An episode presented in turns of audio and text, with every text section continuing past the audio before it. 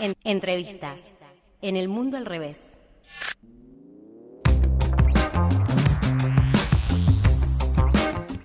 Continuamos en el mundo al revés, aquí por el aire libre, por la 91.3, y ha llegado el momento de la entrevista para hablar acerca de eh, que el presidente Alberto Fernández en su última visita anunció la continuación de las obras del acueducto Gran Rosario y para hablar acerca de esto estamos en contacto con Juan Monteverde, quien es ex concejal de Ciudad Futura y ex candidato también a intendente en la ciudad de Rosario. Hola Juan, te saluda Diana Maraciolo, ¿cómo estás? Hola, ¿cómo estás? Muy bien, muchas gracias por esta comunicación. Eh, contanos en primera instancia qué lectura haces, hacen sobre este anuncio. Bueno, la verdad que a nosotros nos pone muy muy contentos el anuncio del presidente de, la semana pasada porque a ver, muchas veces cuando se hacen esos esos anuncios como muy grandes eh, de obras de infraestructura, como que la gente no termina de mencionar cuál es el impacto, digamos, concreto de esas cosas. Eh, y la verdad que para nosotros, para el proceso de, urbanización que venimos dando en Nueva Verde hace muchísimos años, de una pelea porque ahí no se construye un barrio privado, sino que se dignifiquen las condiciones de vida de los actuales digamos, eh, habitantes y que la ciudad se pueda expandir para ese lado de la ciudad, que es el único que queda, digamos, no queda tierra en Rosario. Bueno, después de una cantidad de peleas, el año pasado pudimos firmar un convenio con, con la Nación para, eh, para hacer lo que llama un proceso de integración sociourbana. En ese marco, el proceso tiene como tres grandes dimensiones.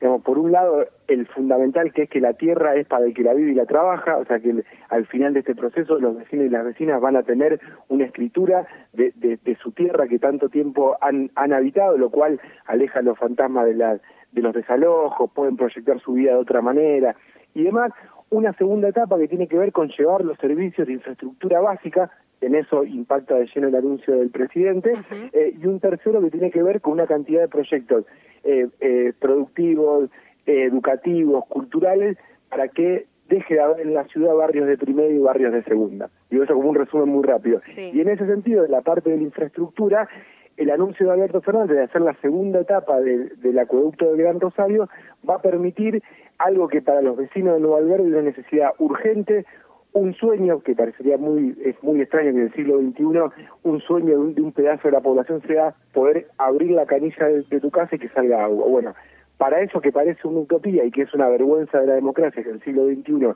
haya familias viviendo sin agua, esa obra nos va a poder permitir extender, digamos, la, la, obra que anunció el presidente nos va a permitir extender la red formal de agua para que en Nueva Alberdi las 2.000 familias puedan, digamos, tener ese servicio tan, tan básico.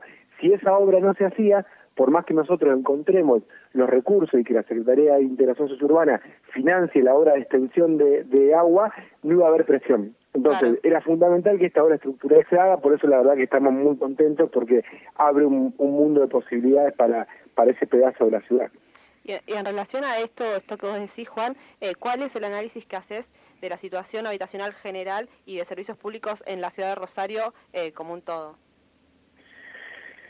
Mira, la, la, hoy tenemos, yo siempre doy un, dato que me parece muy impresionante cuando lo, conocí, que en la ciudad de Rosario, esto se replica en las grandes ciudades de, de, Argentina, de Latinoamérica, hay una gran desigualdad en cuándo llegan los servicios.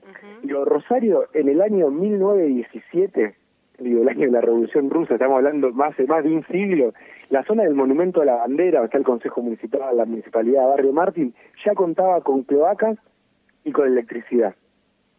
Y hoy tenemos 100 años después, barrios como Nueva Verde y como un montón de barrios de la periferia que no tienen ni cloaca, que no tienen agua, que a cuentagotas les llega la luz. Digo, ahí tenemos digamos, un gran problema que no hace nada más ni nada menos que mostrar las desigualdades del sistema económico en el que vivimos que se territorializan en algún lado. Bueno, en las ciudades se, se territorializan esta gran división de centro, centro y periferia. Bueno, este tipo de proyectos lo que viene es a saldar esa deuda histórica de la democracia para empezar a, pensar en tener una sola ciudad, porque la verdad que los niveles de desigualdad con los que nos acostumbramos a convivir en, en, en Rosario y en las grandes ciudades latinoamericanas ya no se sostiene mal y es muy difícil que se pueda desarrollar proyectos de vida y no hablo solamente de la gente que vive en esos lugares, digo, ningún proyecto de vida va a poder ser posible con ciudades cada vez más desiguales, por ende cada vez más violentas, cada vez más aislados unos de otros.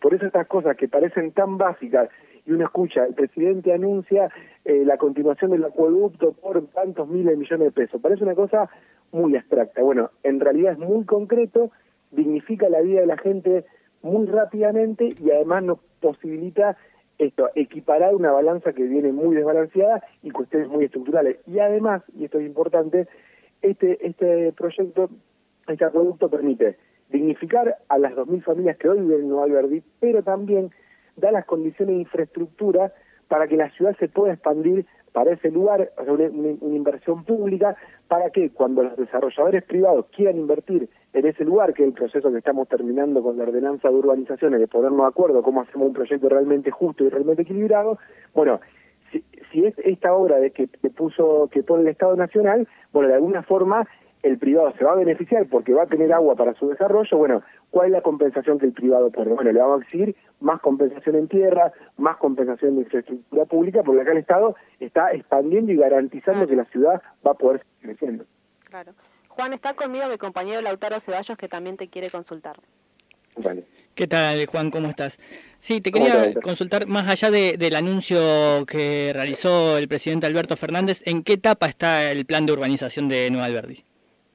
Mira, ahora estamos en la, en la etapa final de la, de la primera etapa. Esto tiene muchas etapas y es un, es un trabajo muy complejo porque es de los barrios que se están urbanizando en el país. Recordemos que esto es producto de una ley nacional que los movimientos populares logramos que se apruebe durante el macrismo, digamos, una cuestión muy, muy atípica, eh, donde se hizo un relevamiento de todos los barrios populares del país y se sacó una ley que es propio y declara de interés social sujeto a expropiación todas las tierras donde hay barrios populares para que después se, empiecen a presentar proyectos para urbanizarlos.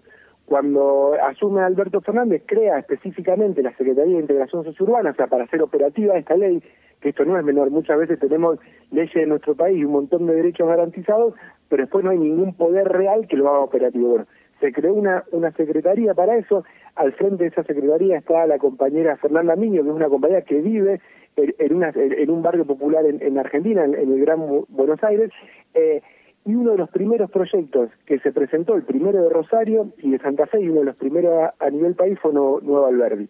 Tiene la particularidad que uno de los más grandes, el polígono se llama, que es el sector que está declarado de interés social sujeto a protección y por el cual hay que hacer el proyecto de integración, tiene 170 hectáreas. Es realmente muy, pero muy grande. Eh, nosotros terminamos el censo, una de las partes del, trabajo era hacer un censo en todas las, las, casas de Nueva Verde, hacer una planimetría eh, con, todo un sistema de drones, una cosa muy compleja para vincular a cada familia con su pedacito de, tierra para iniciar ese proceso de regularización dominial.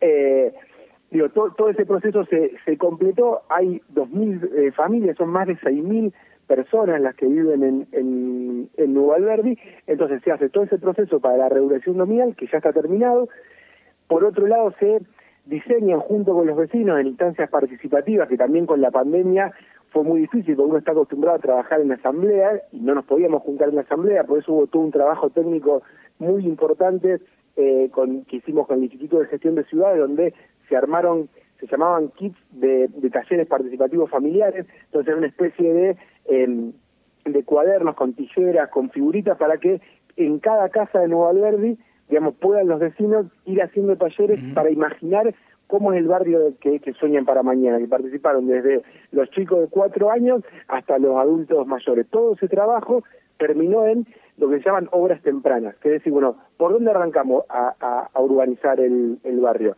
Una de las obras que se, que se definió como prioritaria es la red de cloacas y de agua, por eso tan importante este anuncio, así que estamos desarrollando el proyecto ejecutivo para que toda la zona de Nueva York tenga agua y tenga y tenga cloacas y una serie de, de, espacios públicos, deportivos, espacios verdes y educativos que empiezan como a transformar la fisonomía del barrio. Eso es más o menos todo lo que se vino haciendo hasta ahora, que es la primera etapa, insisto, para que se empiecen, esperemos que antes de fin de año ya arranquen las obras. Y eso se completa con el proceso de urbanización más general, que es la ordenanza que sacamos en diciembre del año pasado, donde no solamente vamos a dignificar las condiciones de vida de las 2.000 familias de Nueva Alberdi, sino que vamos a urbanizar 500 hectáreas más. en lo que va a ser la urbanización más grande de la historia de la ciudad de Rosario. No solamente va a ser la más grande, sino además la más justa, porque vamos a vincular a sectores populares, sectores medios, cuestiones productivas, eh, proyectos ambientales, porque toda esa zona es inundable, entonces va a haber proyectos que son únicos en, en, Rosario de ese tipo. La verdad que es un proyecto muy ambicioso,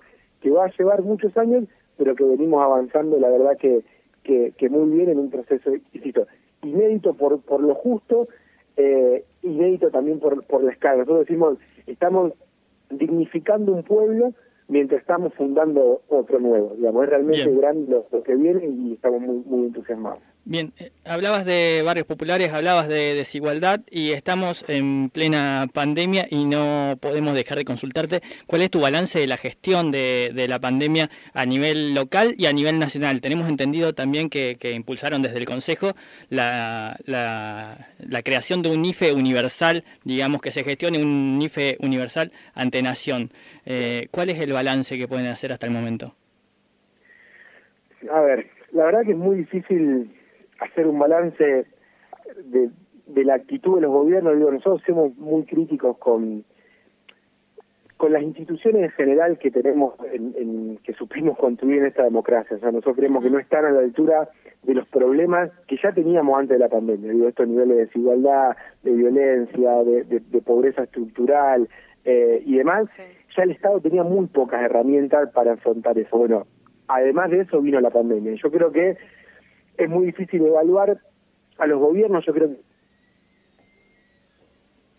Hola Juan, ¿nos escuchás? Hola Juan. Lo, lo perdimos a Juan, estamos tratando de, reconectar ahí a ver si podemos volver a comunicarnos con, el ex concejal de la ciudad de Rosario por Ciudad Futura y también ex candidato, ex candidato eh, a intendente también de la ciudad de Rosario. Así es, eh, nos venía haciendo un balance de lo que son las obras que del plan de urbanización de Nueva Alberdi, con todo lo que tiene que ver con los anuncios que realizó el presidente Alberto Fernández en su última visita a Rosario. Estamos hablando de un tramo de unos 12, 12 kilómetros perdón, de largo que permitirá mejorar el suministro de agua potable para casi 560.000 personas y, ya lo tenemos de nuevo a Montevideo. Juan, te habíamos perdido justo cuando estabas eh, hablándonos acerca eh, de las gestiones. Sí, me quedé hablando un rato largo. Eh, no sé en qué parte había quedado, pero básicamente lo que lo que decía es que, digamos, yo le ponemos un manto de, a ver, de que los gobiernos en un, punto hicieron lo que pudieron, pero, y, la política de Ciudad Futura siempre fue muy responsable en términos de acompañar las medidas complejas que tenían que tomar los gobiernos. Ahora bien, a un año vista ya de la, de la pandemia, creemos que, y sobre todo ante esta segunda ola, tiene que haber un cambio de actitud con respecto a, cómo ayudar un poco más firmemente a, los, sobre todo a los sectores que directamente se ven perjudicados, que son los históricos excluidos, por un lado, después las actividades puntuales que ya no tienen forma de, sobrevivir, como como la, todo lo que tiene que ver con el mundo de, de la cultura y demás. Tiene que haber una ayuda, por eso planteábamos la cuestión de, de, de, la IFE, digamos que fue una gran medida, a nuestro criterio duró demasiado poco, eh, creo que eso hay que continuarlo y hay que discutir de una vez por todas en Argentina la necesidad de un salario universal, más allá de la, de la pandemia. Digo, me parece que también nosotros insistimos mucho desde el principio que las pruebas, los ensayos que hagamos durante la pandemia tienen que servir para ver cómo construimos el mundo de, mañana, digamos, si, si la pandemia no nos hace cambiar cuestiones estructurales que venimos padeciendo en las sociedades, creo que perdemos cualquier esperanza en la humanidad. Digo, es, Si no cambiamos de verdad ahora que todo está en crisis, que todo en todo el colapso, digo, en todo el colapso, la, la idea de del paradigma de desarrollo y de crecimiento que venía de acumulación de capital nacional, el consumismo, un montón de cosas. Bueno, ¿cómo pensamos un modelo diferente? Ahora nosotros creemos que el Estado Nacional tiene que poner plata y recursos en los sectores más postergados, porque si no, la situación social va a ser muy difícil y porque además es la única forma de garantizar que las medidas sanitarias que nosotros queremos son correctas, se puedan cumplir. Sí. Te preguntar también mi compañera Juan Nayera Bonori, está aquí al lado. ¿Cómo estás, Juan? Eh, te quería consultar también hablando ¿no? de los recursos que tiene que, dar el Estado en relación a lo que es esto del proyecto de IFE Universal. En diálogo directo, en un fragmento, dijiste en un programa que si habría que poner un impuesto para ricos, que se haga ¿no? y que podamos bancarlo entre todos porque la sociedad tiene que salir eh, a la calle a laburar y el Estado no es quien tiene que actuar para que eso pase en el marco de las restricciones sanitarias. En este sentido te quería preguntar, ¿crees que es factible que esto pueda llegar a suceder, que exista un impuesto así para ricos permanentemente, considerando ¿no? los reacios que estuvieron estos sectores a, ayudar colectivamente en, ocasiones anteriores? Sí, el tema es que, a ver, no van a ayudar y colaborar de, buena voluntad. Eh, yo creo que en Argentina tenemos un gran dilema, que es que ante determinadas medidas hay una reacción tremendamente exagerada de los sectores privilegiados. Digo, se vio con Vicentín, que el gobierno ahí terminó dando marcha atrás, y creo que eso fue un gran retroceso, eh, y se vio con este, que no fue un impuesto, que fue un aporte por única vez, eh, digo, la reacción de esos sectores dominantes era como si, digamos, se hubiera hecho la reforma agraria. Eh, la, la, duda que a mí siempre me queda con esto es, si la reacción va a ser extrema por parte de, los sectores más concentrados, que las medidas también sean un poco más importantes, ¿me explico? Porque si no, digamos, se arma un gran debate nacional por una cosa que va a pasar una única vez, que está bien. Ahora, si la respuesta ya va a ser exagerada, ¿por qué no discutimos un impuesto a la riqueza más serio y que sea eh, y que sea permanente? Si total, la reacción va a ser la misma. No es que ahora van a reaccionar menos porque sea por, por única por única vez. Entonces me parece que ahí tenemos que ver cómo hacemos para generar alianzas sociales lo más amplias posible para poder bancar esta, esta, estas decisiones. Obviamente no es fácil, no, no va a ser un día para el otro, pero ahora me parece que hay que animarse a plantearlo y tenemos que, desde todos los sectores, los que están dentro del gobierno, los que no estamos adentro, pero apoyamos, digamos, determinadas medidas, bueno, ¿cómo hacemos para hacer una alianza sólida para avanzar con eso? Yo creo que si, si no se avanza con achicar esa brecha entre los, entre los que cada vez tienen más y son cada vez menos, y los que tienen cada vez menos y son cada vez más, de verdad que es imposible que el sistema siga funcionando, ni siquiera para los mismos dueños del sistema. Hablabas de, sistema recién, Juan, y, se me vino a, el sistema funciona o no funciona y se me vino a la cabeza estos dichos de Morales Solá en los últimos días que, hablaba de, una democracia que no funciona y que por eso debería ser formateada desde una cuestión autoritaria y demás. ¿No, ¿No te parece que ahí nos están usurpando un debate? Porque la primera parte del enunciado de, Morales Solá habla de una democracia que no funciona, pero su respuesta a eso es menos democracia. ¿No te parece que debería darse las, las, la opción de más democracia para como solución, como vía de salida para estos problemas? Sí, claramente. El Longobardi era el periodista y justamente... Longobardi, dije, es verdad, perdón. son más o menos lo mismo.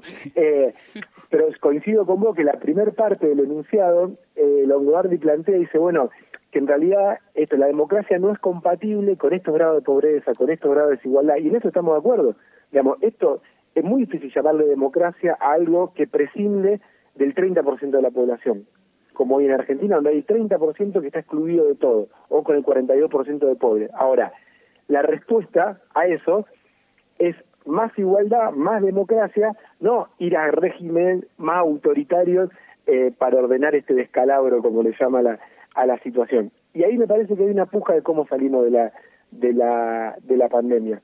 Eh, por eso yo la, otra vez planteaba que lo peor que puede pasar ahora eh, es que, en esta discusión, si salimos mejores, si salimos peores, yo creo que lo peor que puede pasar es que no pase nada, digo, porque vamos a perder una oportunidad y porque hay algunos que ya están pensando cómo salir. Esta idea, digamos, de, de Longobardi, que es también viendo y tomando de gustito algunas cuestiones más de, de un sistema capitalista más policial, digamos, con medidas restrictivas y demás, bueno, eso también, se, eh, ellos, ellos, lo están discutiendo. Bueno, ¿cómo discutimos nosotros cuestiones mucho más profundas? ¿Cómo también nos animamos a criticar la, a, la democracia, a criticar este Estado? Digo, porque muchas veces ahí también hay una, como una situación bastante perversa donde los que, los progresistas, nacionales populares, izquierda, como nos querramos llamar, que defendemos el Estado, que creemos que esto sale con más democracia, con más Estado, con más política, hay veces que terminamos haciendo una defensa corporativa de todas esas cosas, de la democracia, del Estado, de la, mm, de la política, como que está todo bien. Y no está todo bien. Es más, está todo bastante mal. Ahora, nosotros, ellos nos van a robar el discurso si nosotros no nos animamos a tirar, esto del Estado funciona mal, hoy esto no va, esto hay que cambiarlo, eh, estas cuestiones, estos privilegios de la política están mal, hay que cambiarlo. Digo, si nosotros no nos animamos a discutir nuestras propias herramientas, después se llevan la, puesta la herramienta entera. Entonces me parece que de esta situación no solamente se sale con más democracia, con más política, sino también con un grado de crítica eh, diferente y de autocrítica. Él veía, leía una, una, nota interesante de la Nación eh, Trabajadora, que es la, edición esta, eh, una nota de, de, Aval, de Paula Valmedina, que le hacía a eh, una dirigente del movimiento Evita de Chaco, que, que planteaba, bueno, Chaco es la, la, la, ciudad del área metropolitana de, resistencia, la contiene los peores índices de, pobreza del país.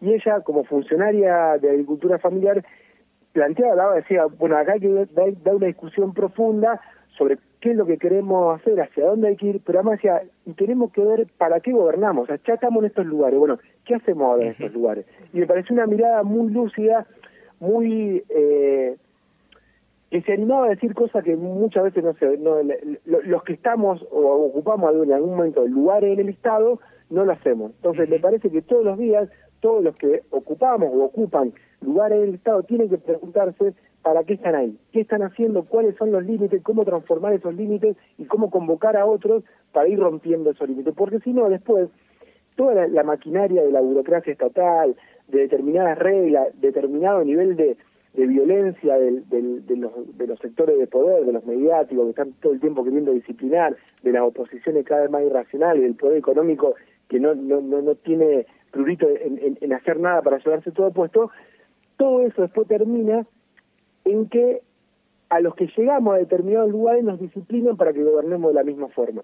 Y nos terminemos justificando, decir, no, esto no se puede, esto es más complejo, acá hay que dar marcha atrás. Bueno, parece que en este momento hace, hace falta un grado de rebeldía importante porque la situación es realmente muy crítica. Hoy, y con, esto cierro, hoy estuve en un, en un comedor en Puente Gallego, que es uno de los barrios de la periferia de la periferia de, Rosario, bien, bien al límite, eh, y ahí las compañeras hicieron la semana pasada un relevamiento popular para completarlo el relevamiento de Renado que hablaba antes, y nos contaban de un caso de, esa parte del asentamiento son 30 a 35 casas. Eh, le van a censar una familia que había llegado hace cuatro meses al barrio y que hacía cuatro meses vivía en Nabasto, en el macrocentro de Rosario, pagaba un alquiler y estaba, era una, incluida, una familia incluida dentro de la ciudad formal. Le pasó por encima la pandemia y viviendo en un estado ahí de precariedad, como vivimos la mayoría, y no pudieron pagar más alquiler y se fueron a armar un rancho al final de la periferia de la periferia. Digo, es el grado de crisis que hoy estamos viviendo. Y ahí dice que la política discute otra cosa. Clarísimo, Juan. Eh, muchísimas gracias por este contacto. Te agradecemos mucho la entrevista. No, gracias a ustedes y un, abrazo enorme. Un abrazo enorme.